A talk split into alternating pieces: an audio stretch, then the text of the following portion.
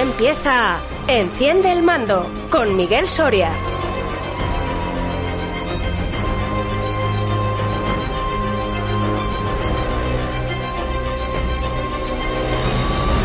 Muy bienvenidos jugones a Enciende el Mando, el podcast de videojuegos con toda la actualidad de este apasionante arte en su quinta entrega.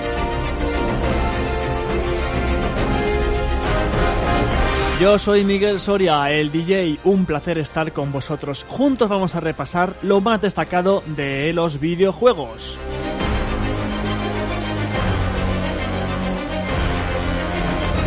Como de costumbre os cuento las novedades, hay grandes descuentos a la vista y además productos de Microsoft muy interesantes. Analizamos dos juegos, Evil Inside y el recopilatorio Crisis Remastered. Seguimos con la sección de entrevistas a destacados profesionales. En el anterior hablamos con Juan Navarro Torello y en este hablaremos con Mimir de God of War, el Capitán Price de Call of Duty Modern Warfare y con Sam Drake de Uncharted. Ya os aviso de que no querréis perderoslo.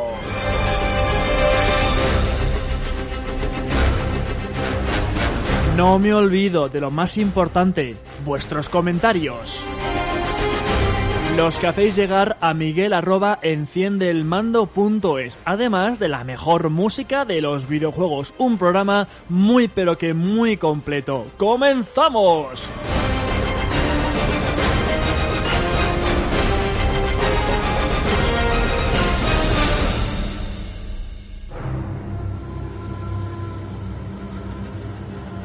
Cuéntanos tu amor por los videojuegos. Manda un mensaje de voz a miguel arroba enciendelmando.es.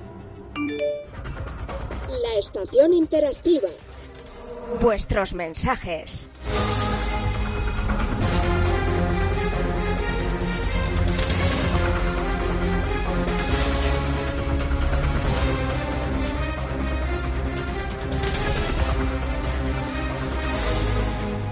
Hay indicativos e indicativos y este le tengo un cariño muy especial porque aparte de ser de a los mandos, es que comentar vuestros comentarios, vaga la redundancia, con la música de Metal Gear Solid, bueno, es indescriptible.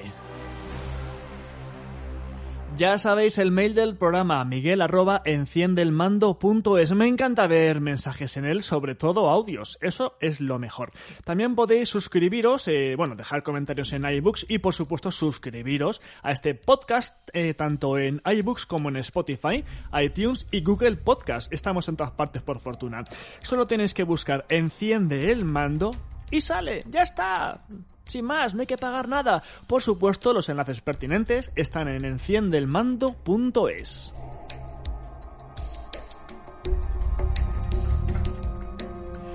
Notas de voz, notas de voz, vuestros mensajes, vuestro, vuestra voz, que es lo que más me gusta, la hacéis llegar al mail. La primera es de Dani. ¿Qué tal, Dani? Muy buenas, DJ. Te escuchaba en A los Mandos y ahora pues te escucho en Enciende el Mando y nada, solo era para saludarte y decirte que, bueno, el último juego que he jugado, tiene bastante tiempo, pero me encanta y es un juego que me encanta recorrer y disfrutar y pasar horas. Es el Red Dead Redemption 2. Me encantan los mundos abiertos y la verdad es que me parece un juego brutal. Un saludo para ti y espero que sigas tan bien como siempre y dale caña. Yo sigo aquí, como siempre, por fortuna muy bien. Y oye, qué juegazo es el Red Dead Redemption 2. Yo tenía eh, un compañero de la radio, que luego además escucharemos un audio que me ha mandado muy gentilmente, que decía que ya soñaba con los caballos del Red Dead. O sea, que era muy fuerte lo suyo. Pues la verdad, sí, es que, bueno, las obras de arte son así. Lo que le falta al Red Dead Redemption, ¿sabes lo que es, Dani? El doblaje al castellano. Ya está, pero como Restor no quiere doblarlo, pues tenemos que conformarnos con el inglés, que ojo, que está muy bien doblado el inglés. Pero oye, doblaje castellano no vendía nada mal. Dani, mándanos más audios porque de verdad que, que es un placer ponerlo. A ver Álvaro, ¿qué me cuenta chaval? Hola DJ, te sigo desde los mandos. Soy fan del programa, que lo sepas. Mira, quería comentarte. Yo soy fiel jugador de los Battle Royale, de la modalidad en concreto de, del Call of Duty Warzone y la verdad es que me gustaría saber qué opinas sobre esta modalidad de videojuegos que hoy en día lo está petando. ¿Consideras que esta modalidad es una copia de lo que sacó primeramente Fortnite? ¿Crees que este tipo de juegos online han llegado para quedarse? Por cierto, ya que estoy, me gustaría que me pusieras la canción de Alone de Marshmello. Por fin, me haría ilusión. A ver, aquí hay tela que cortar. Eh, los Battle Royale sí, lo conozco. Yo he jugado al Fortnite y bueno, eh, sin no quiero decir que sea mal juego ni mucho menos, pero no es mi estilo. No, no, no, no. Yo a mí me gusta disfrutar de los juegos con, campaña. Me gusta jugar online eh, también, pero competir de esa forma no. Yo he jugado, por ejemplo, mucho online al Predator Hunting Grounds, muchísimo, evidentemente al GTA V también, pero mm, no, no es una modalidad que a mí me llegue especialmente, que además es que no, no se me da bien, sinceramente. Es una forma de juego que no, que es que me ves jugar y dices, vale, este no se dedica a jugar mucho que se diga. Lo que sí sé es que más que estar aquí para quedarse, es que ya están aquí. Es decir, ya está aquí, hace tiempo, se han quedado, eh, hay muchísima gente jugando a ello. Yo digo aquí en este caso lo de siempre. Eh, no es tan importante el hecho de que haya mucha gente jugando como el hecho de cuánto jueguen porque creo que hay que jugar en su justa medida. Lo primero es la educación, el colegio, la universidad, el trabajo y luego están los hobbies. Quien convierte el hobby en una dedicación, en el caso de los videojuegos, mucho tiempo sentado, eh, la cabeza demasiado centrada en jugar, en analizar cada movimiento, no, no, a mí no me, eso no, no, me convence. Creo que los videojuegos tienen su, su parte y, oye, pues para desarrollarlos muy bien, pero para estar horas y horas dedicándote a ellos jugando, ahí ya yo discrepo. De hecho, nunca me he metido en ello. Me parece, oye, que la gente que lo quiera hacer lo haga, pero yo no, yo estoy en otros terrenos, estoy muy a gusto en ellos y creo que son los videojuegos con mesura y mm, en su justa medida son muy buenos, pero hay ciertos límites que creo que no se deben tomar y hemos visto ya adicciones a, los videojuegos por estas cosas y no creo que sea algo bueno. Pero bueno, es mi opinión. En todo caso, eh, sí, están aquí para quedarse, se han quedado y hay competiciones muy, muy interesantes con grandes premios y creo que cuando se ejercita bien eh, dentro de una, eh, digamos, una competición sana y adecuada, entonces perfecto. Nos vamos con los mails. Pelayo, nombre de conquistador español. Me gusta en Pelayo mucho. Hola DJ, un placer escucharte por aquí de nuevo. Aquí estoy. Me estoy poniendo al día con tus anteriores capítulos. Voy por el tercero, deseando escuchar la entrevista a Juan Navarro Torelló. ¿Podrías ponerme una canción de la banda sonora de Shadow of the Colossus? La elección te la dejo a ti, que sé que eres fan de esa música y sabrás elegir bien. Dedícasela a mi hija Bea, por favor. Le encantará escucharla. Un abrazo y muchas gracias. Pelayo, la entrevista de Juan Navarro es una maravilla. Es de los que traje de a los mandos y ahora ha estado aquí en Acción del Mando y es un, es un tío encantador. Y ya verás, ya verás la que dentro de un rato os voy a poner. Vais a alucinar. La canción, por supuesto que la vas a tener. Hoy no, mañana. No, es broma. Eh, vas a escucharla dentro de un ratito y por supuesto irá para tu hija Bea. Más mensajitos. Ana, ¿qué tal DJ? Te sigo desde a los mandos y me dio mucha pena vuestra marcha. Sigo en Romer, muy bien hecho, en su canal de YouTube y está genial. La verdad es que pensé que te sería difícil hacer un podcast en solitario, pero veo que no te lo montas nada mal y me alegro mucho, la verdad. ¿Cuál es tu opinión de lo que ha pasado con Blue Box y Abandoned? Creo que mucho ruido y pocas nueces. Anda, sé bueno y ponme la banda sonora original de Lancharte, la del primer juego. Un abrazo y a seguir adelante. Eh, es, un, es más complicado hacer un podcast en solitario, pues más que nada porque tienes más trabajo, o sea, tienes el mismo trabajo de antes, pero todo recae sobre ti. No tengo a Enrique que me ayude, ni a Isi ni a mi Weather, así que es más trabajo, pero oye, se hace de mil amores y me lo paso estupendamente bien, además leyendo vuestros comentarios. Lo de Blue Box y Abandoned, nunca he dicho nada sobre ello porque creo que los hechos hablan por sí solos, pero por una parte, bueno, sí, sí, sí, perdón, sí que le hemos hablado, lo hablé con mi Weather y, y con Henry, solamente tengo que decir que ellos que lo sigan desarrollando, pero que no vendan lo que no es. Y la comunidad de jugones, por favor, dejadles en paz. No les amenacéis. No está bien eso. Nunca, por mucho que hayan prometido y luego no hayan cumplido, no se puede amenazar con violencia. Nunca. La violencia solo genera violencia. Así que, por favor, dejadles tranquilos y ya veremos a ver qué nos dan. La, música, por supuesto, Ana, que la tendrás. Pues antes van otras peticiones, pero prometido que va a sonar. Edu, hola DJ reciente, conozco un suscriptor más para ti. Muchas gracias. Me gusta que suenas muy bien, mejor que la media, así da gusto. Eso intentamos. Me encantaría escuchar la canción principal de Tetris, pero a poder ser con un toque moderno. Es un juego retro que me introdujo a este mundillo. Un abrazo. Pues, hombre, muchas gracias Edu por, por estar ahí, tu suscripción. Y nada, el Tetris también lo vas a escuchar en este programa. Caray, que te peticiones, a ver si nos da la vida. Vamos a ir por orden. Eh, primero, la de Álvaro. Esto es Alone de Marshmallow.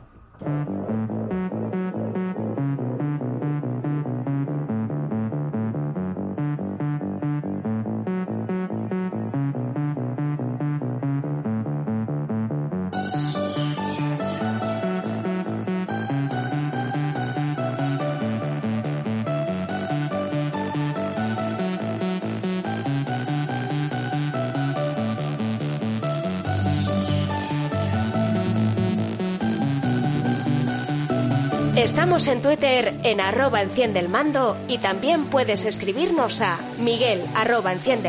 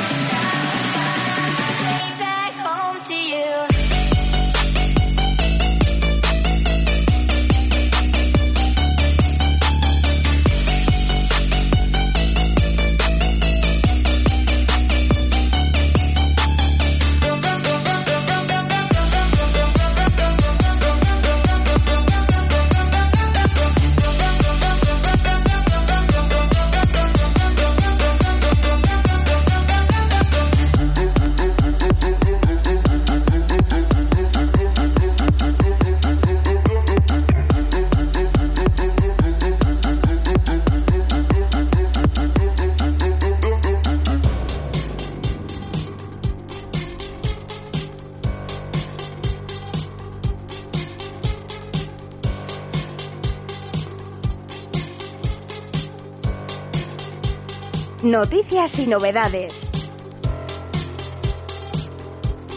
La verdad es que no hay semana que no reciba un par de mails con ofertas de grandes juegos y oye, no seré yo el que se queje de ello, que conste.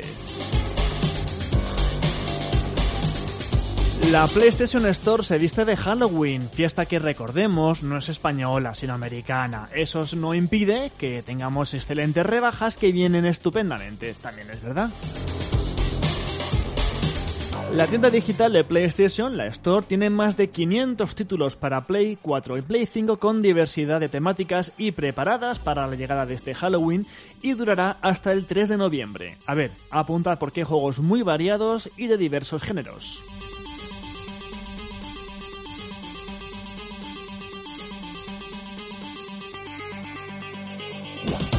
De acción tenéis el Aliens Fireteams eh, Elite de, pues para Play 4 y Play 5.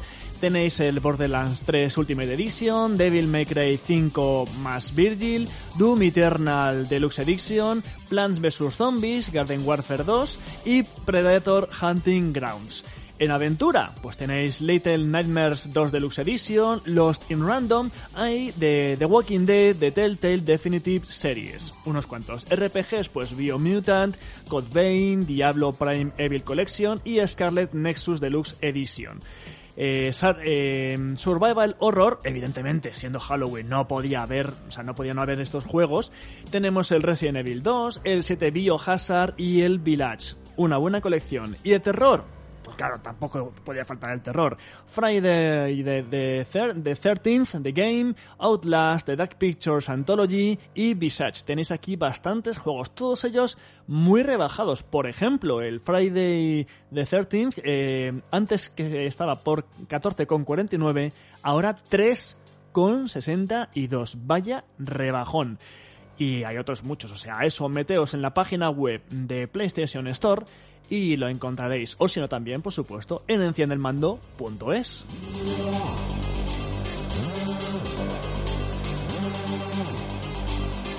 Y ojo, ojo, eh, atención coleccionistas de Microsoft.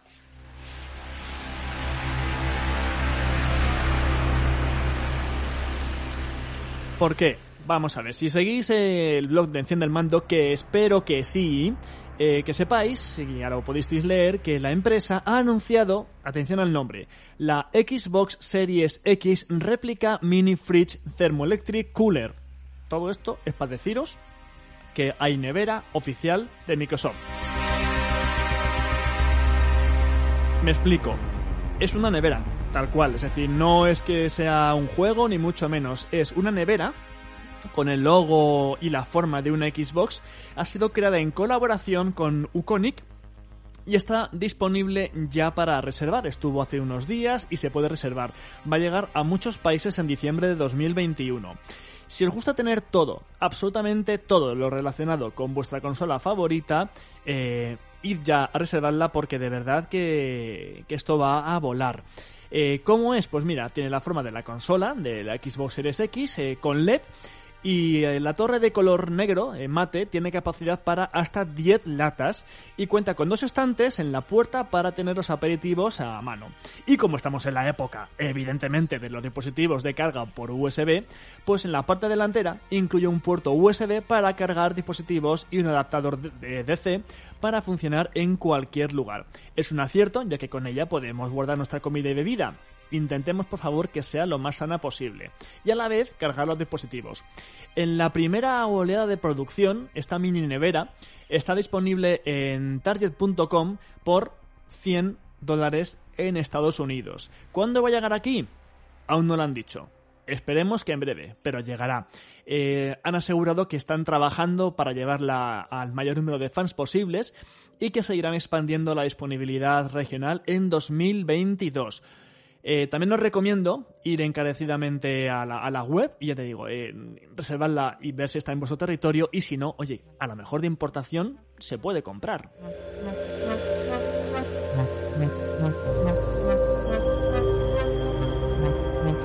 Ese es un consejo. El otro que tengo para vosotros encarecidamente es ir a YouTube y suscribiros, por supuesto, a Enciende el Mando. Y si también os sobra un segundito, id al canal de, de mi buen amigo Henry, que está por ahí dando guerra. Muy buenas, ¿qué tal?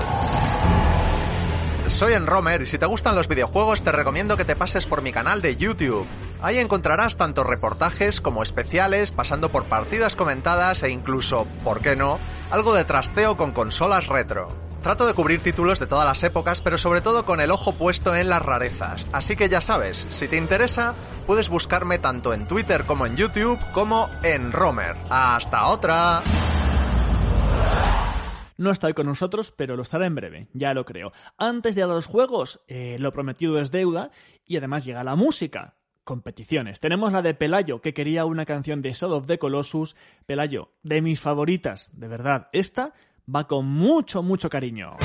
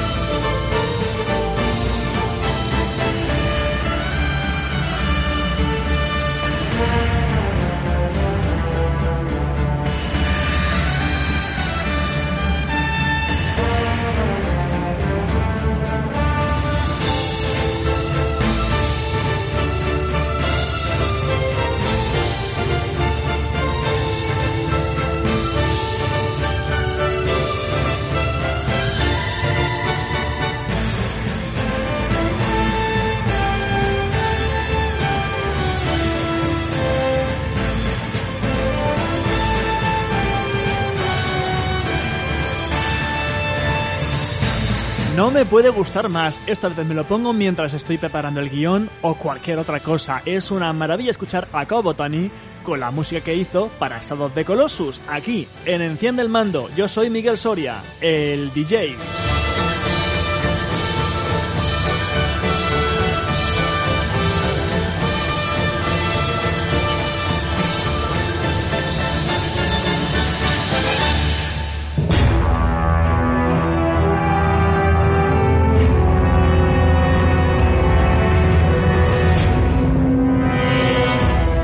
Los juegos en profundidad.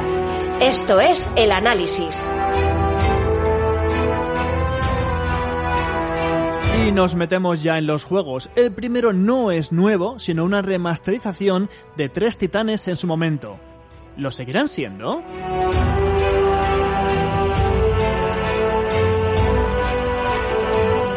Retrocedemos 14 años nada más y nada menos, hasta el 2007 cuando una empresa llamada Crytek desarrolla y EA, o sea, Electronic Arts, lanza un juego que marcaría un antes y un después, Crisis. El, bueno, la idea era que el- se convirtió casi casi en una broma de internet eh, porque el, eh, lo que haría era probar la capacidad del ordenador para saber si daba la talla, porque este juego no había quien lo moviera. Se hizo una frase que era "Ca- Can it run Crisis? Es decir, ¿puede mover y ejecutar Crisis? Se leía una y otra vez en, en los foros y en las redes sociales porque era, vamos, un, un exprime hardware de la leche, así de sencillo. Ahora, más de una década después y después de dos secuelas, llega este Crisis Remastered a las consolas de actual generación, a la Play 4 y a la Xbox One, no a la Play 5, por desgracia, y eh, también llega a PC. La adaptación la hace Cyber Interactive, quienes fueron capaces de meter The Witcher 3 Wild Hunt en Nintendo Switch. Esto es decir, mucho.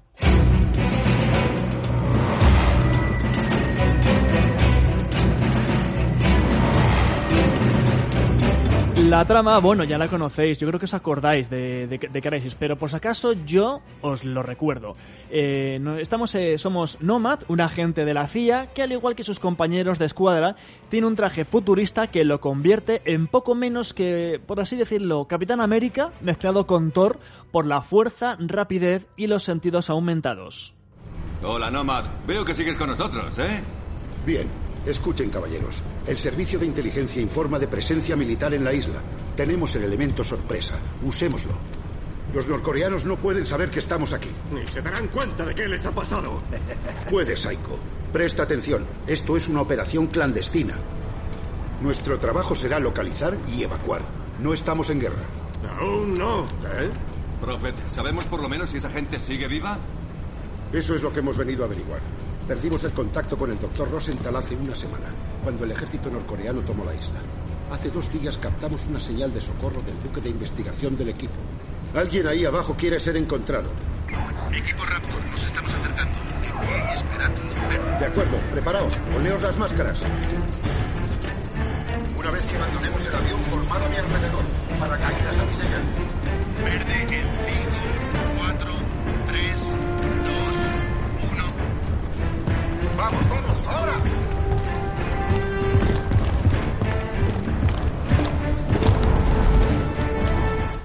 Bueno, pues el equipo aterriza en una isla de Corea donde han descubierto una supuesta fuente de energía valiosísima en una excavación. Es un juego con una primera parte de grandes mundos abiertos y llena de posibilidades, bueno, grandes mundos para aquel entonces. Hoy en día se quedan muy pequeños, pero para 2004 fue una auténtica salvajada. Y nada, pues eh, llegamos a la isla, perdón, 2007, 2007, que no que lo he dicho mal, 2007. Eh, ya digo, es, un, es una isla llena de posibilidades y una segunda parte, pues no nos vamos a engañar, que era más, más pasillera y más lineal.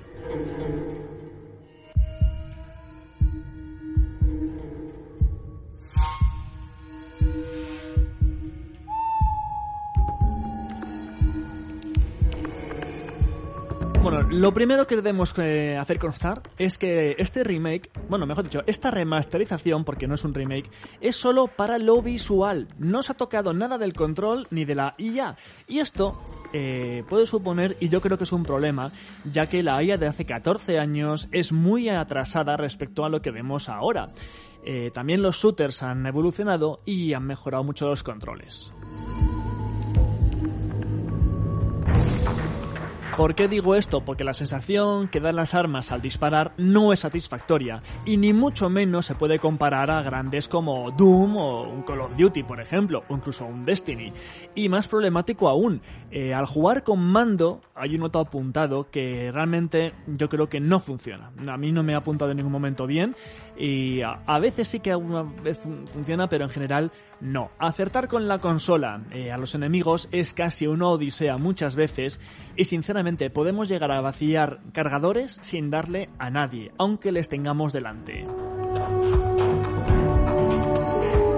Se nota que es un juego hecho para PC y en este caso no se ha porteado bien, no se ha trasladado a las consolas. Por supuesto, el nanotraje sigue más que presente y debemos ir jugando con el blindaje máximo o la invisibilidad para sobrevivir, pero teniendo en cuenta que si la energía se consume enseguida y que si disparamos, la invisibilidad se va al instante. Y luego, tal y como ocurre en el original, esto no ha cambiado nada. Los escenarios se pueden destruir casi totalmente y podemos aprovecharlo a nuestro favor. Por ejemplo, tenemos, yo que sé, una estructura grande delante, palmeras o incluso una casa. Pues si disparamos a la casa y le hacemos con un, con un misil, la casa se va al garete. Y los enemigos que estaban dentro, con ella. Más cositas, porque las hay.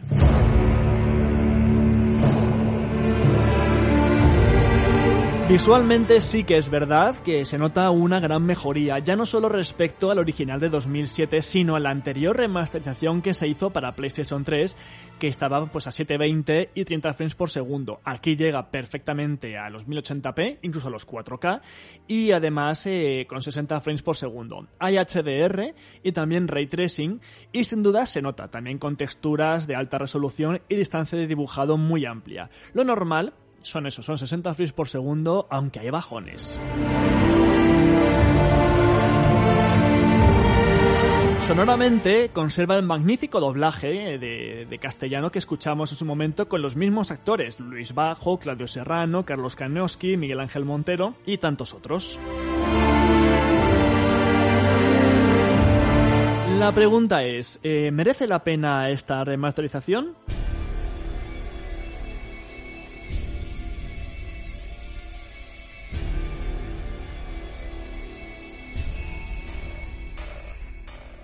Por cierto, la música del segundo juego la firmó Hans Zimmer junto con Lord Valve, que es uno de sus eh, alumnos. Bueno, lo primero es recordar que es un recopilatorio de tres juegos, así que por el precio de uno te llevas tres, algo que es digno de elogio. Los otros dos Crisis no tuvieron tanta duración como el primero, pero igualmente fueron grandes éxitos y además eh, trajeron incluidas mejoras respecto al primero que los hacen muy interesantes.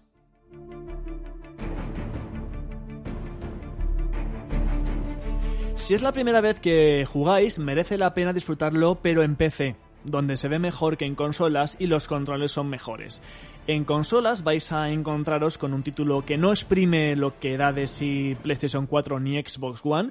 De hecho, Ojo, tengo entendido que en la One hay problemas graves con el ray tracing, llegando a que no se vea nada en la pantalla y tener que reiniciar la partida y también quitar el ray tracing. En fin, esto yo no lo he podido comprobar porque no tengo Xbox One, pero mm, por lo que he visto incluso en vídeos es bastante grave. Y luego además los controles eh, no están a la altura vais a tener que esforzaros por acertar a los enemigos. Tal vez habría sido mejor no solo aumentar el nivel de detalle de los gráficos, sino actualizar el control para hacerlo acorde a los nuevos tiempos. Yo creo.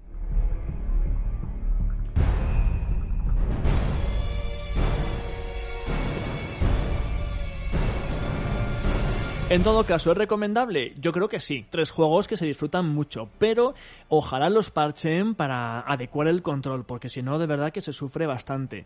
Y no estamos aquí para sufrir, sino para disfrutarlo. Así que ojalá que, los que se han encargado de la remasterización, que por favor lo, lo hagan y además que también solucionen lo de Xbox One.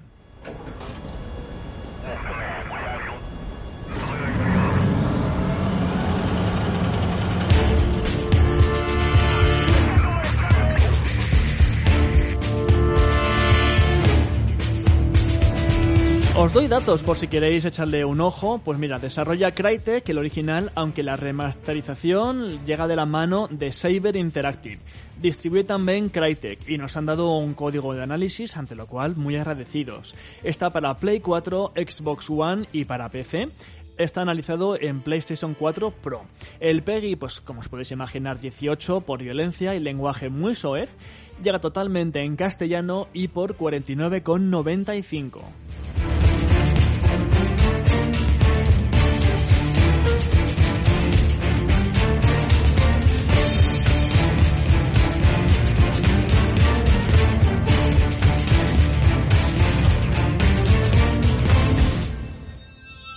Y ahora un poquito más de música, esta vez con la dedicatoria de Ana. Te la debía, por supuesto, la banda sonora original del Uncharted. No tienes que insistir para pedírmela porque te la pongo ahora mismo. Y atenta, porque luego habrá noticias relacionadas con este maravilloso juego, esta maravillosísima saga. Ponte en contacto con nosotros. Escribe a miguel arroba enciendelmando.es.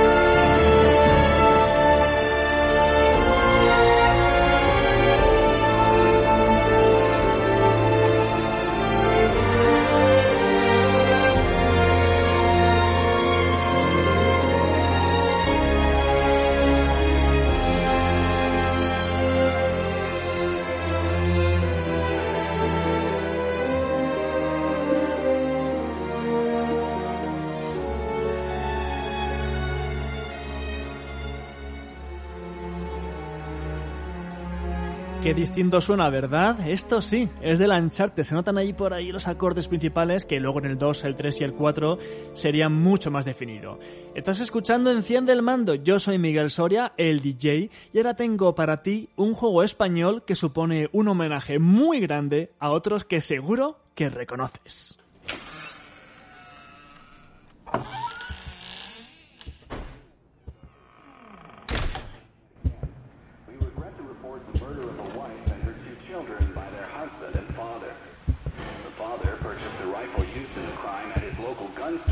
Two days earlier.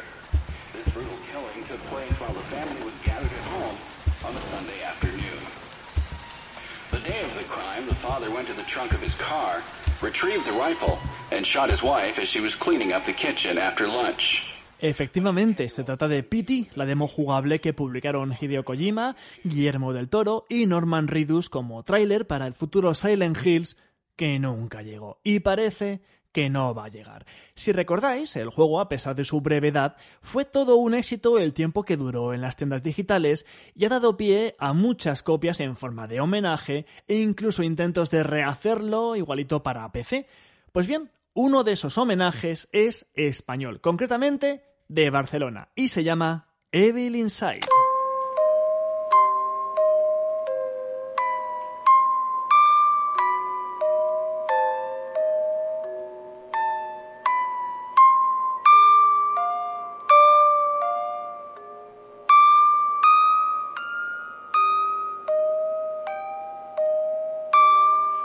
Aquí tenemos una historia muy sencilla y breve. Hello? Hi, Mark. It's been a long time since what happened to your mother. That happened many months ago. Are you better? Yeah, yeah, sorry. Listen, are you in contact with the afterlife? Yes. Tell me what you need. I need you to make contact with my mom. Un hijo quiere contactar con su madre asesinada presuntamente por su marido. Eh, para ello intenta usar una Ouija, pero esta estalla en mil pedazos y le deja inconsciente. Para cuando recobra el sentido, se encuentra en su casa, pero metido en un bucle que parece interminable. Tiene que encontrar los fragmentos de la Ouija que hay por el escenario para poder avanzar y romper dicho bucle.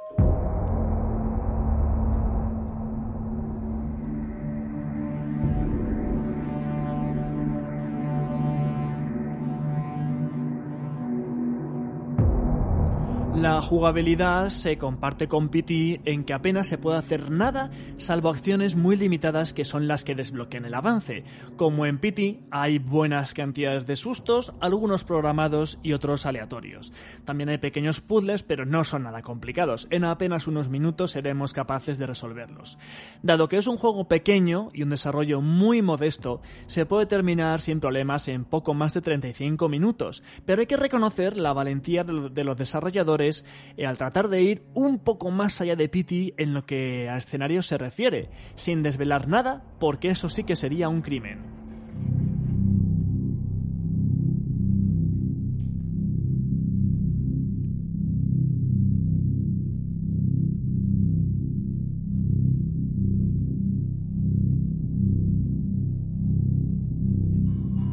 Técnicamente, para ser un desarrollo con tan pocos medios, tiene gráficos muy solventes, exceptuando algunos detalles en rostros demasiado planos.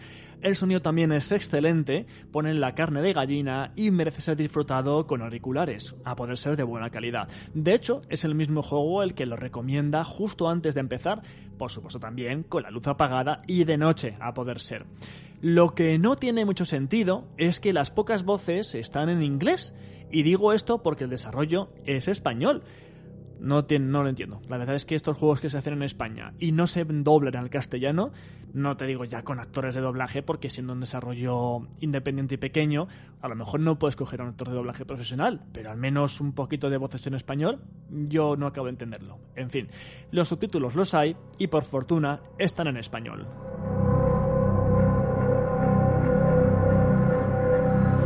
En general, eh, Evil Inside es un homenaje a Pity sin llegar a su nivel de terror y horror, pero sí aceptable. Es muy cortito y al final es quizás demasiado brusco, pero como desarrollo patrio que mira hacia un clásico, merece la pena disfrutarlo porque además no es caro. Obviamente, para fans del terror, que no tengan reparos en llevarse algún que otro susto intenso.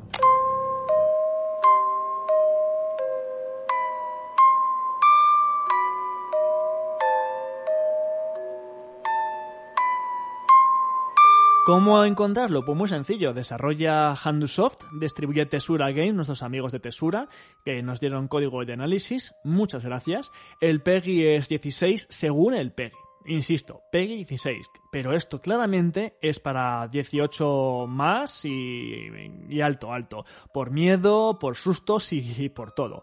Los idiomas, pues voces en inglés, textos en español, está para Play 4, Play 5, Xbox One, Xbox Series X, PC y Switch, aquí analizado en PlayStation 4 Pro, y el precio son 12,95 online.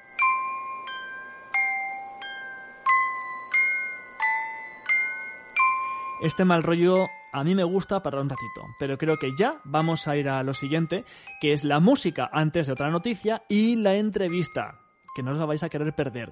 Edu nos pedía la canción principal de Tetris, pero a poder ser con un toque moderno. Pues mira, Edu, la mejor forma de modernizar esta canción es con el grande, inmenso, sublime Tommy Tallarico.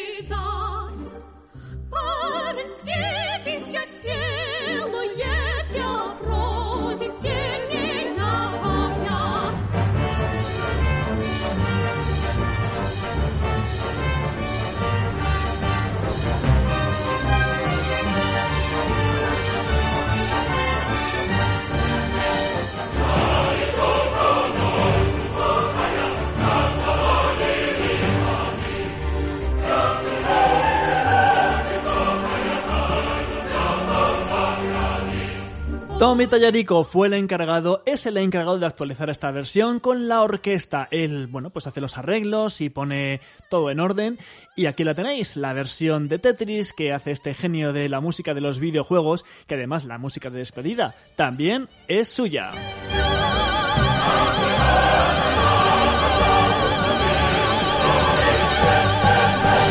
No se me olvida, hace unos días PlayStation España publicó el primer tráiler oficial de la adaptación cinematográfica de Uncharted. Os dije antes que iba a hablar sobre Uncharted otra vez. Pues aquí está. Aquí está, además, lo que es el tráiler, cómo suena en español. Hay lugares por ahí que no aparecen en ningún mapa. que no han desaparecido. Solo se han perdido.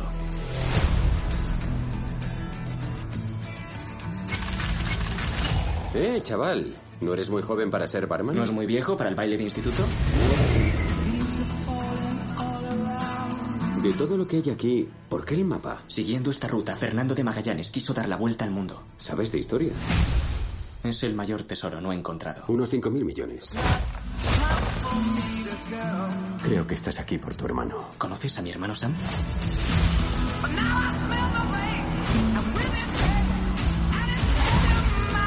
Si encontramos ese oro, lo encontramos a él también. ¿Quién narices es este? Soy amigo de Sully. Sully no tiene amigos, lo sé porque soy una de ellos. ¿Eres coleccionista? Solo como hobby. Para mí no es un hobby. Mi familia lleva buscando esta fortuna mucho tiempo. Demasiada sangre. Que acaba de amenazarme de muerte. No te toques la oreja así, pareces un idiota. No tienes ni idea de quién es tu compañero. Sueño con esto desde que era niño. Mi hermano Sam me dejó una última pista.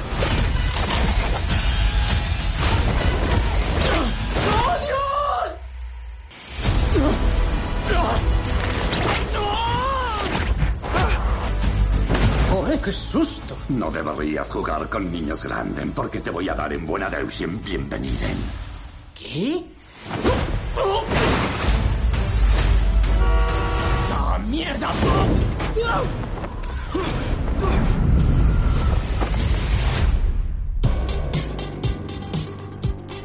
Bueno, ya sabéis que está protagonizada por Tom Holland, Mark Wahlberg y Antonio Banderas. Pues como habéis eh, escuchado, les doblan sus originales Mario García, Dani García, no son parientes por cierto, y Pachi Aldeguer. Todo correcto. ¡Qué ganas de verla, jugones!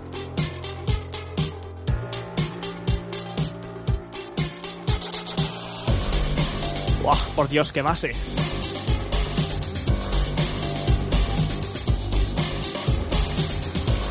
También sabéis que el doblaje en los videojuegos eh, ahora es una práctica habitual, pero hace unos años era una rara avis. Por eso queremos apoyar esta industria y para ello hemos comenzado eh, una sección en Enciende el Mando, una sección para entrevistar a figuras destacadas que quieran contarnos su experiencia y los mejores consejos para llegar a ser actor de doblaje. Ya os digo, preparaos que vienen curvas, muchas curvas.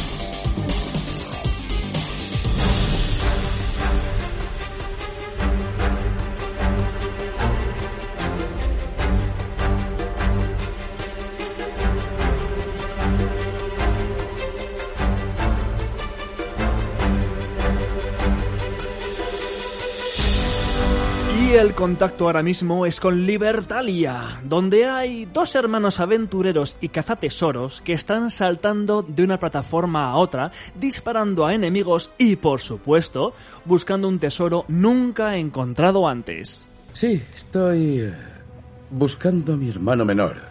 Tendrá tu altura, más delgado y sin canas en las sienes. Me alegra verte, Nathan. No voy a confiar ni en Charlie, ni en nadie que tengas en ese teléfono. Es mi vida, ¿entiendes? Te necesito, hermano. Muy buenas, Sam Drake.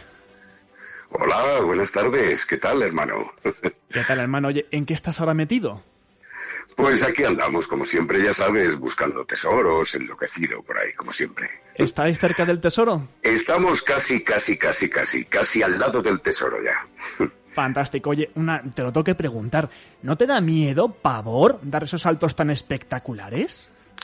Pues la verdad es que uno se acostumbra prácticamente a todo y tanto salto, tanto salto, pues mira, llega uno a acostumbrarse. Ya miedo, miedo, miedo, ya no. Bueno, pues oye, Sam, tened cuidado y sic parvis magna, por favor. Muy bien.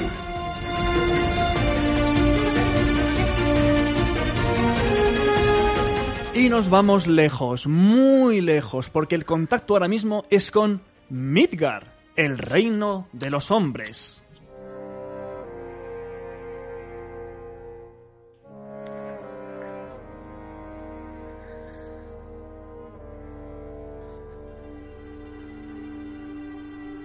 Allí tenemos a un espartano, de hecho, al fantasma de Esparta, con su hijo Atreus y atención, algo que yo calificaría de insólito, una cabeza parlante. Ah, esto era justo de lo que hablábamos. Un hombre tatuado viajando con un niño. Él no sabe lo que eres. Yo soy el mayor embajador de los dioses, los gigantes y las criaturas de los nueve reinos. Conozco todos los rincones, todos los idiomas, todas las guerras y los acuerdos. Todos me llaman Mimir, el hombre más listo que hay. Tengo la respuesta a todas tus preguntas. Odín me encarceló aquí durante 109 inviernos. Soy muy inteligente. Hola Mimir, un placer saludarte. Hola, muy buenas tardes. ¿Qué tal estás? ¿En qué andas metido ahora mismo?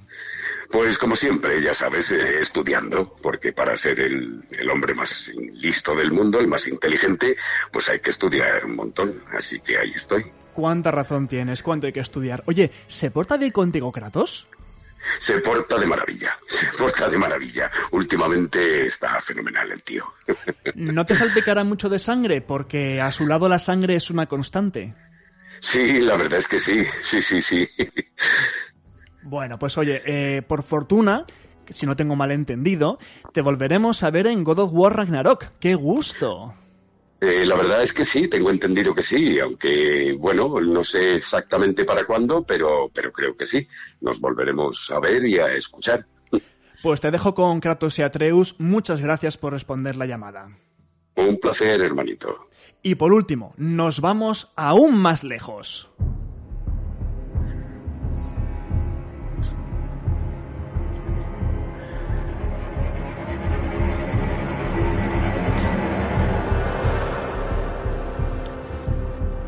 Hay un capitán del ejército que está observando con su rifle de francotirador. John. Laswell.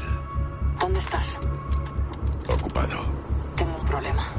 ¿Rusos? Las noticias vuelan. Las armas químicas están en manos de terroristas. Podrían estar en París, Nueva York. Londres. ¿Puedo informarte? Ya lo has hecho. Muy buenos días, Capitán Price. Un placer saludarle y a sus órdenes, igualmente, por supuesto. Igualmente, caballero, igualmente. ¿Le molesto? ¿Tiene algún objetivo fijado? Pues hombre, como te puedes imaginar, estamos como siempre detrás del enemigo y persiguiendo a los malos continuamente y espías y demás, ya sabes. Pero vamos, en este momento estoy absolutamente a tu disposición. ¿Cómo se le agradezco, capitán? ¿Cuál es su truco para ser tan infalible? Pues eh, mucho trabajo, mucho trabajo, muchas guerras una detrás de otra, muchos, muchos pollones de estos te acaban enseñando. No hay más narices. Pues capitán, eh, a sus órdenes yo también, cuídese mucho porque el destino del mundo libre depende de usted. Muchísimas gracias, así será.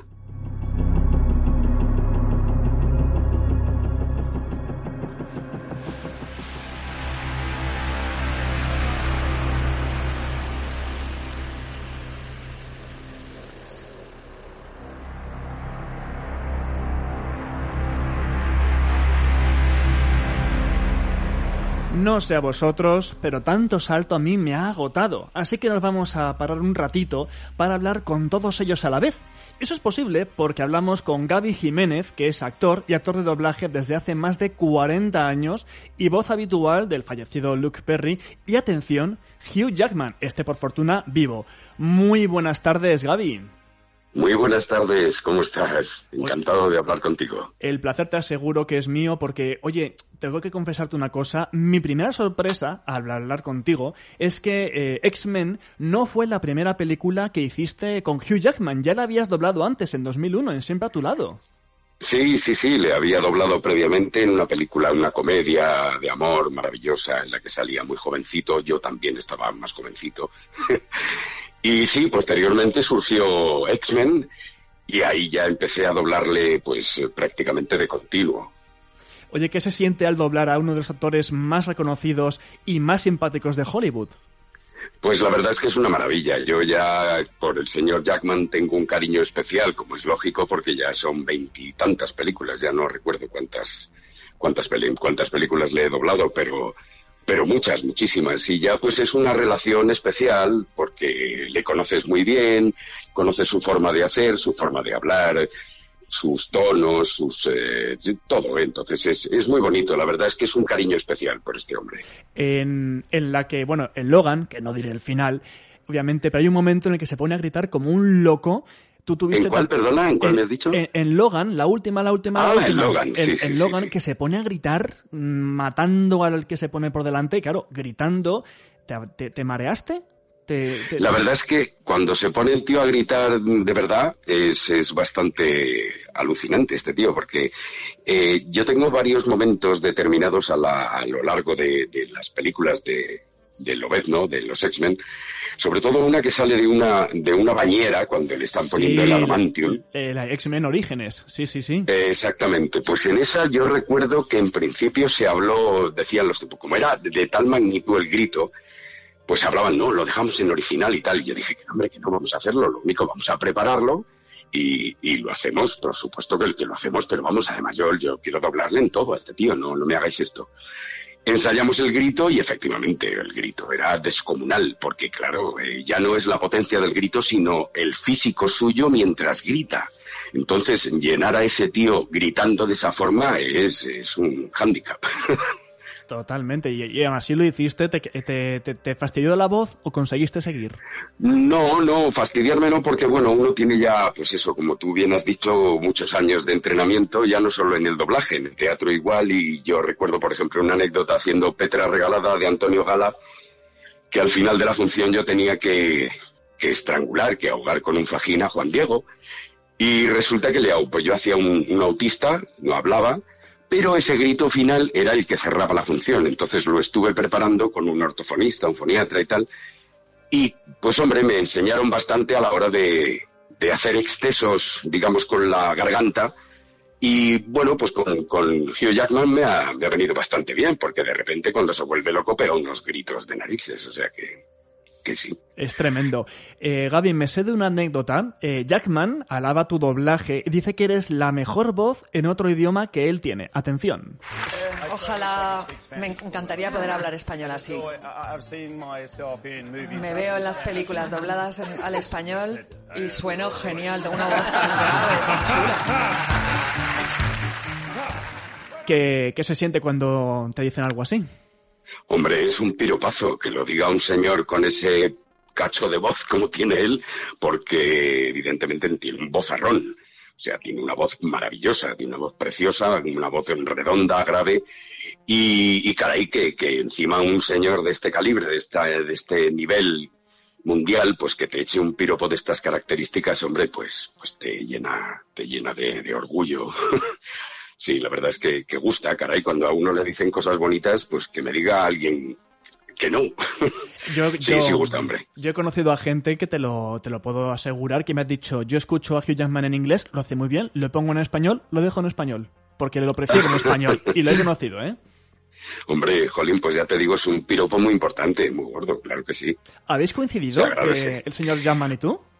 Pues mira, nos invitaron, vamos, me invitaron al estreno de Australia y ahí estuvimos a punto. Y de hecho, cuando él se enteró de que, que el señor que le doblaba, pues no llegaba a unos 70, porque yo soy muy chiquitín. eh, entonces el tío está loco por conocerme. Dice, no puede ser que de un cuerpo tan pequeño, por decirlo de alguna manera, vamos, por decirlo como tiene que ser, un señor de unos 70 aproximadamente no llega, salga esa voz. Entonces cuando se enteró, pues el tío está como loco por conocerme. Y yo, por supuesto, por conocerle a él, porque además tengo entendido que no solo es un actor for- formidable, sino que encima es una persona maravillosa. Totalmente, pues a ver si, si, lo, si alguna distribuidora de sus películas se anima, porque, hombre, Sí, ojalá. hemos estado a punto más de una vez. Lo que pasa es que este hombre cuando viene, pues viene, te puedes imaginar, o sea, tiene 200.000 entrevistas eh, y miles de cosas que hacer, entonces lógicamente es complicado por su agenda. Claro. Pero bueno, yo, yo no, no me cansaré de esperar y cuando sea posible, pues será. Quizás no a Jackman, pero ¿has conocido algún actor que dobles? No, de momento no. De momento no hemos tenido eh, con Luke Perry me ocurrió lo mismo cuando estaba haciendo Sensación de Vivir vino aquí incluso se se preparó una cita con, con él y con el otro muchacho que doblaba Claudio Y al final, Claudio Serrano, estuvimos a punto, pero al final no me acuerdo qué ocurrió que, que tampoco pudo ser. Entonces, de momento no, no he conocido a, a ninguno de los actores a los que doblo. A ver Pero si los- vamos, ya, ya surgirá. A ver si los astros se alinean ya de una vez. Y ya en, en videojuegos, ¿cuándo diste tú el salto a, a- a doblar videojuegos? Uf, pues hace, hace un montón. Hace un montón. Además, los videojuegos, uf, cuando yo empecé eran, eran, no tenían absolutamente nada que ver con lo de ahora. Lo de ahora son unas auténticas maravillas. O sea, ahora parece que estás haciendo cine. Son la imagen, el sonido, la calidad, los guiones, incluso todo, todo es muchísimo mejor. Por lo menos bajo mi humilde punto de vista, entiéndeme. Yo, yo no, no soy muy aficionado. Sí, tengo tres hijos de 29, 20 y 17 años que te puedes imaginar que sí lo son bastante. Claro. Entonces, ellos básicamente son los que me informan muchas veces. Anda, papá, pues estás en este juego. Y como yo soy tan despistado, pues tampoco.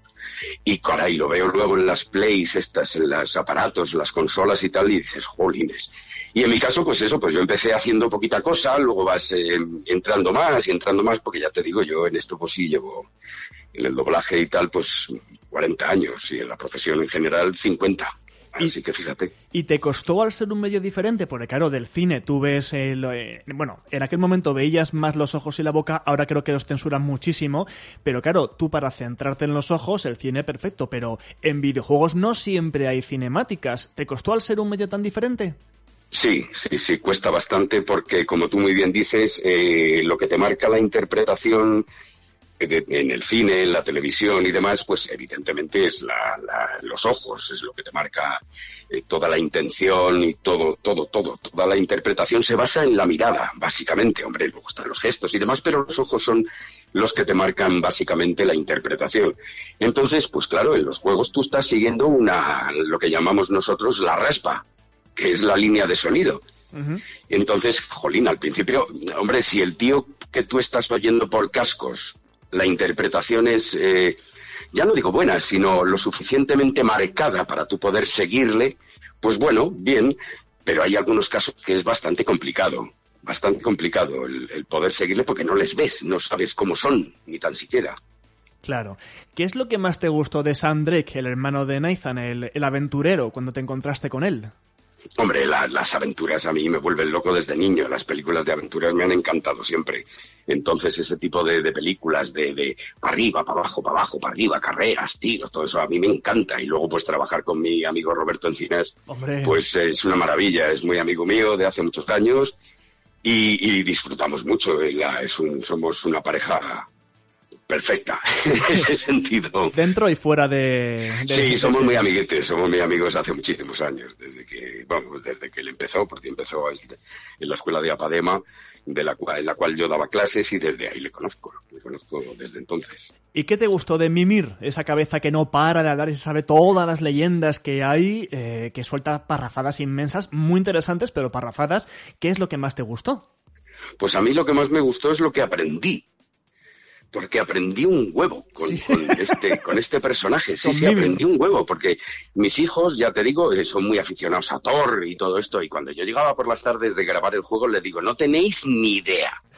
Os voy a pegar una charla sobre Thor y sobre todos los personajes de alrededor que no tenéis ni idea. ¿Tú sabes lo que yo aprendí con ese personaje? Madre mía, era una enciclopedia sin cuerpo. Pero total, yo es que lo escuchaba y digo, este es que no para de hablar y además... No, no, hablaba por los codos, o sea, era una cosa desmedida lo que hablaba ese personaje. Hermanito. Sí, sí, el hermanito, jolines. Tremendo, tremendo. Y ya, eh, claro, en un tono más serio, más, más institucional, del Capitán Price, que además es un, es un personaje muy querido por los fans de los, de los Call of Duty. Y claro, pues es un, un, un capitán, un, un hombre tan, tan formal. eh, ¿qué, qué te gustó de él? Pues hombre, a mí gustarme, gustarme de, de- yo es que yo, el ejército y yo tenemos poco que ver, ¿sabes? Entonces, con él sí tuve que hacer un ejercicio absoluto y total de interpretación, porque, bueno, además yo hice la mili, yo sí soy de los que hice la mili hace muchos años, la hice en infantería de marina, fue bastante complicada, y de repente como que me vino toda esa época de mi vida a la cabeza, ¿sabes? Entonces la utilicé bastante para interpretar Price. Esa rectitud, esa, esa forma que, que tienen de hablar y, en concreto este, ¿no? Que es un tío muy marcial, muy, muy duro, muy Total. potente. Muy potente, es un personaje muy potente, porque luego su cara, el, este como si le podemos seguir eh, en, en, imagen, pues caray, el tío te marca ya bastante, ¿sabes? Entonces, pues bueno, eh, mira, el haber hecho la mili en este caso me vino muy bien para poder, aparte de que el, el, actor original está muy bien y, el, y las películas son fantásticas, con lo cual, pues, pues muy bien. Entonces, bueno, has dicho que tus hijos juegan a la Play, eh, por Sí. tanto te escuchas después de doblar. Eh, ¿Tú llegas a jugar a los juegos que doblas eh, gracias a tus hijos No, o, no, prefieres yo- apartarte? yo no, porque soy muy malo. Entre otras cosas, empecé, intenté con el, con los juegos de fútbol y me dieron cuatro o cinco palizones y se me quitó la, la gana. Claro. No, no suelo, no suelo jugar, no porque son buenísimos. Entonces me, me brean y se descojonan de risa a mi salud y no. Claro. No, no, no. Es que además cuando uno está todo el día haciendo lo mismo, tampoco llego por las noches de trabajar y no suelo ponerme películas. O sea, me, me gusta ponerme un documental o una o programas que no sean cine ni televisión, al menos entre semanas, ¿sabes? Porque llega uno, es que cuando estás todo el día trabajando en doblaje, llega un momento que llegas a casa, ves las noticias y ves si le está quedando corto o largo a Matías Prats. Claro. O sea, es como una locura ya. Entonces, pues no, me total. pongo documentales o programas así más ligeros. Pues Gaby, hay otro personaje, eh, los que me- a mí me han escuchado en, en otros podcasts saben que soy un fanático de Hideo Kojima, que uno de sus juegos es el Dead Stranding, y hay otro personaje Ah, sí. que ha calado mucho en la eh, industria, en la comunidad jugona, y que es muy enigmático, es eh, Clifford Anger de este juego Dead Stranding. ¡Necesitamos refuerzos! Venga, venga, venga. Bebé. Quiero mi bebé. Bebé. Saldremos de aquí. Te lo prometo. Devuélveme a mi bebé. Me dijeron que te llamabas Sam Porter, pero eres Sam Bridges, mi puente hacia el futuro. Oye, eh, Gaby, ¿qué nos puedes contar de este doblaje? Porque ha sido muy especial en España. Pues eh, yo la primera vez que asistí a una prueba, porque hicimos pruebas, de repente veo la imagen y digo, pero caray, si este tío es un actor, digo, si este es Matt Mikkelsen. Tal cual. Y me dicen, claro, si es que está basado, el, el actor, el actor original es él, y era tan buena, la- o sea, en principio quizás eh, tiene unos efectos y tal, se le veía peor, pero luego cuando apareció la imagen ya definitiva, digo, pero seguro que no es él, porque es que era buenísima, la, la- era una película, una película total. Y, y la verdad es que era complicado hasta que llegué un poco a entrar, digamos, en la trama del juego y demás, caray, pues era un poquito complicadito, sí. Pero vamos, la verdad es que es una maravilla. Y luego este tío es un actorazo impresionante. Sí, es, es- es la primera vez que te encontrabas con Matt Mikkelsen. Eh, ¿es, Sí. es fácil de llevar? Este actor, Sí, sí, Matt Mikkelsen. hombre, pues la verdad es que es, es especial, sí, tiene unos giros especiales, tiene una forma de interpretar bastante especial, sí, no, no es, no es de los facilones, ¿no. Y tenías los O sea, facilón, facilón no hay ninguno, porque cada uno tiene lo suyo y, y cualquier actor eh, que, que tengas que seguirle a tope es, es complicado. Lo que pasa es que dentro de eso, pues los hay que son, digamos, más fáciles de llegar a pillar para luego seguirles que otros que, jolín, te tienes que estar peleando con él pues durante bastante tiempo y no te digo que no llegues a controlarlos porque, hombre, sí. Pero, pero bueno, que cuesta, este tío cuesta porque es, es especial. Claro. ¿Qué consejos darías tú a alguien que quiera dedicarse a hacer doblaje de videojuegos? Específicamente de videojuegos. de videojuegos, hombre, es que eh, si parto de la base de mi, de mi trabajo, pues eh, yo siempre cuando me hablan de para ser actor de doblaje digo, pues mira, básicamente ser actor, porque yo esto de los dobladores no, No, no, no. do- No, no, doblador, no va conmigo, no. doblador es Bender de Futurama. Ese es un doblador. Vosotros sois Sí, actores o de los, doblaje. los de Paduana, los de las mantas y Por todo esto. Pero yo considero eh, siempre que se es actor o actriz de doblaje. Entonces, básicamente hay que ser actor o actriz. Y para el tema juegos, pues hoy en día, según están los juegos, la verdad es que es una interpretación eh, igual que una película o que, cualquier o cine o televisión. son actores, son, hay que ser actor básicamente. Y luego, pues la técnica, pues la técnica se va aprendiendo. E igual la interpretación también, entiéndeme. Pero vamos, yo siempre lo básico es que sean actores y luego la preparación, digamos, eh, técnica, porque la sincronía es una técnica y hoy en día los juegos, pues, aunque son especiales y diferentes al doblaje habitual, pero no dejan de tener una técnica, ¿sabes? Entonces, pues, eso pues se aprende. Y entonces, la, por fortuna, lo- los vídeos van mejorando, se puede ver los ojos del actor, eso les, Sí, sí, sí. va- la cosa va mejorando, con lo cual los, los nuevos talentos ahí van con un poquito de ventaja, ¿no? Sobre lo que vosotros habéis tenido.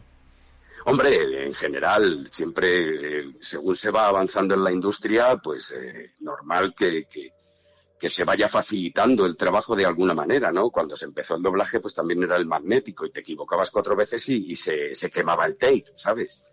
Ahora ya es digital y la cosa ha cambiado y se puede repetir. Y, y en los juegos, pues igual, al principio era una raspa, ahora ya se ve.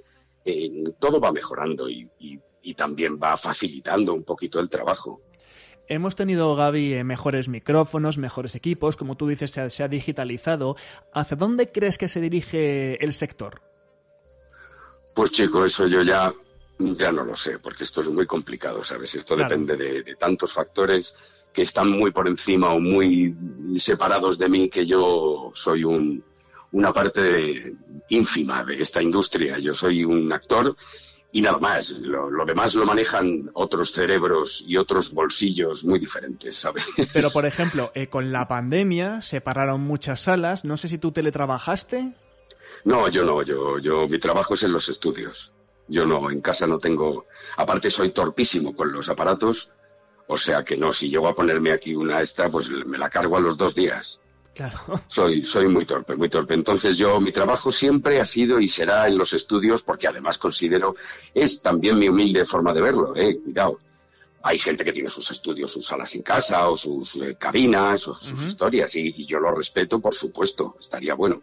Pero yo, a mí me gusta ir a trabajar y ver al técnico, y ver a la persona de producción, y ver a no sé quién, y ver a los compañeros. Yo, no sé, es, quizás que soy muy antiguo en esto ya. Tú sales de la sala y ya vivir la vida, ¿no? Ya dices hasta aquí. El trabajo se acabó. Eh, Eso sí, eso también. Claro, lógicamente. Eso también. Y si tengo el trabajo en casa, pues lo mismo me enredan y no, no. Yo eh, voy a trabajar y cuando salgo de trabajar, efectivamente, ya soy Gaby y Gaby va a su aire. ¿Y, Ga- ¿Y Gaby tiene algún actor al que le gustaría doblar pero no has podido? Hombre, hay, hay varios actores. Hay uno, por ejemplo, eh, Robert Downey Jr., a mí es un actor que me vuelve loco, me encanta, me gusta muchísimo. A ti y a todo el mundo. me parece un actor formidable y nunca se ha dado. Pero bueno, eso también va, quizá pues mi voz no le vaya o, o- o simplemente el actor que le ha doblado de siempre, pues caray, le dobla fantásticamente bien, con Este- lo cual para qué hacer más pruebas, ¿sabes? Juan Antonio Bernal. Primero empezó doblando eh, Dani García y luego ya Sí. llegó Iron Man, le empezó a doblar Bernal y con él se quedó. Pues imagínate, vaya pareja que has dicho, o sea, tanto Dani como, como Bernal son dos fenómenos, o sea, que, que ¿para qué, pa' qué lo vamos a andar tocando? ¿Al- ¿Alguna vez ha cambiado? Simplemente es que es un actor que a mí me gusta mucho, por ejemplo, ¿no? Y- Pero nada más. Como querer doblar, yo dependo de lo que me digan. A mí, pues te toca este. Hay veces que, que he doblado actores que han doblado compañeros de siempre. Cuando en una ocasión doblé a Will Smith, que fíjate cómo lo han Sí, doblado me siempre. acuerdo, Mi amigo Iván Muelas lo ha doblado maravillosamente bien. En una película que se llamaba Enemigo Público, Eso es, sí, justo. Pues ahí me llamaron a mí para doblarle. Y lo primero que dije, digo, oye, pero ¿qué pasa? ¿Cómo que para doblar a Will Smith? Digo, es que no, no entiendo yo este cambio. Si lo dobla Iván siempre y la- además lo dobla eh, impresionante, o sea. Y me dijeron, no, es que quiere la, la distribuidora, quieren darle otro aire al personaje, pues ahora no es comedia, es un... Bueno, ya, si habéis visto la película ya sabéis Sí, más sí, o menos sí. de qué va, no tiene nada que ver con lo que había hecho antes, y entonces, pues bueno, ese era la, la- el motivo, que querían darle otro aire y tal. Y bueno, y lo hice y encantadísimo de la vida, porque es otro actor formidable y me lo pasé muy bien. Pero vamos, que, no siendo así, y luego hay actores que doblamos, eh, en Barcelona lo dobla uno y aquí lo dobla otro, y de eso sí tengo alguno compartido. Pues sí, pero vamos, que, me- que no te quiten a ti a Hugh Jackman, por favor, que bastante esta- establecido está y bastante nos gusta y cuesta mucho a veces que a un actor tenga una voz habitual, ¿eh? es que jope, ¿eh? Sí, la verdad es que, bueno, normalmente, hace años eh, eso se mantenía un poco más, ahora pues bueno. eh, la verdad es que técnicamente, como ahora grabamos por, por línea y tal, aunque a mí, pues, por ejemplo, ir a Barcelona, pues, yo he vivido allí haciendo teatro, estuve bastante tiempo viviendo y no tengo ningún problema. Quiero decir que a mí lo del moverme, viajar y eso tampoco me preocupa. Claro. Pero como depende pues de, las de los estudios, de lo que les venga a ellos bien, pues, pues se graba allí, se graba aquí, o se graba un personaje aquí, el otro allí. Y hoy en día se empieza otra vez a retomar eso de, de mantener la misma voz al mismo actor. Hubo una racha que, bueno, queda un poquito más ligera la cosa, pero parece que va retomando el tema. Bueno, pues eh, Gaby, no te voy a quitar mucho más tiempo. Te voy a pedir dos favores, que esto es radio y te puedes imaginar. Eh, uno, que hagas una imitación de, de Sam Drake, del hermano de Nathan Drake. A ver si, pues, lo que tú quieras, la frase que más te, te apetezca a ti. Uy, si es que no me acuerdo yo, si es que tengo una memoria de pez. Sam Drake, el hermano de Nathan, el de Sic Parvis Magna, el, el aventurero, el, cazate, el, cazates- eh, perdón, el cazatesoros, lo diré. ¿Te Pues no sé, puedo decir, eh, vamos hermano, vamos a por el tesoro. Adelante. Muy bien, perfecto, perfecto. Se me ocurre. Perfecto. O, o si no, eh, si quieres tú uno de los personajes que te he puesto yo antes, eh, pues o a Clifford Anger, o el Capitán Price, o a Mimir, eh, cualquiera de los personajes que tú quieras, una imitación. Hombre, recuerdo al capitán Price que hablaba así, muy serio, muy, muy recto, muy marcial. Entonces diría, queridos amigos, nos vamos de misión. Perfecto, perfecto. Y el segundo favor, eh, que mandes ya te- como tú mismo un abrazo a los oyentes de Enciende el Mando, pues eso, con tu nombre y tu trayectoria, que, que no es que acabe de empezar precisamente. Pues muy buenas tardes, queridos amigos de Enciende el Mando. Soy Gaby Jiménez. Y nada, un abrazo muy fuerte a todos. Espero que os hayáis entretenido un ratillo escuchando pues a este muchacho que lleva pues más de 40 años en este lío. Un abrazo muy fuerte y nada, que sigamos en contacto. Gaby, eh, decir que ha sido un placer sería un cliché, pero es que es verdad y sería decir poco, porque ha sido una auténtica maravilla tenerte en Enciende el Mando. Eh, yo siempre disfruto muchísimo con estas cosas, pero aquí eh, me has dejado en, muchos sentidos pues boquiabierto y mira que habíamos hablado tú y yo antes. Un placer, de verdad, un, un honor tener a alguien con esa trayectoria y esa simpatía en, en este programa, de verdad.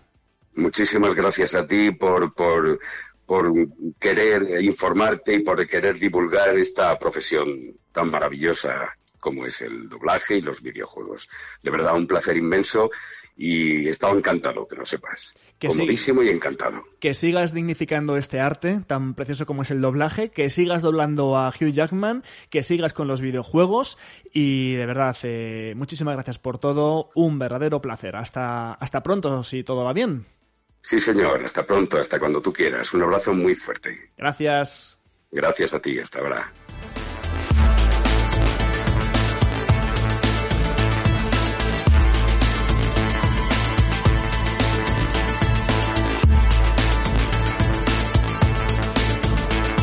Ay, qué rápido pasa el tiempo cuando te lo pasas bien, ¿verdad? Pues me temo que esto se acaba, jugones. Servidor se despide. Ha sido un placer estar con vosotros. Gracias por vuestra fidelidad. Os invito a reencontrarnos aquí mismo, en Enciende el Mando.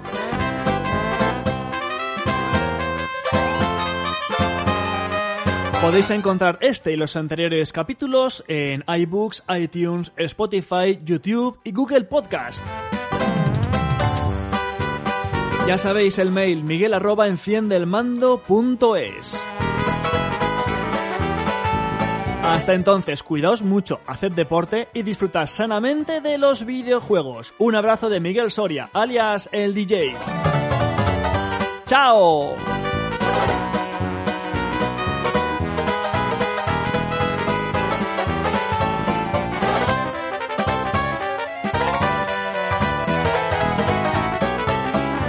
Gracias por escucharnos. Recuerda que tienes todos nuestros programas en iTunes, iBooks, Spotify, YouTube y Google Podcast. Suscríbete gratis y no te pierdas nada. Enciende el mando vuelve en 15 días.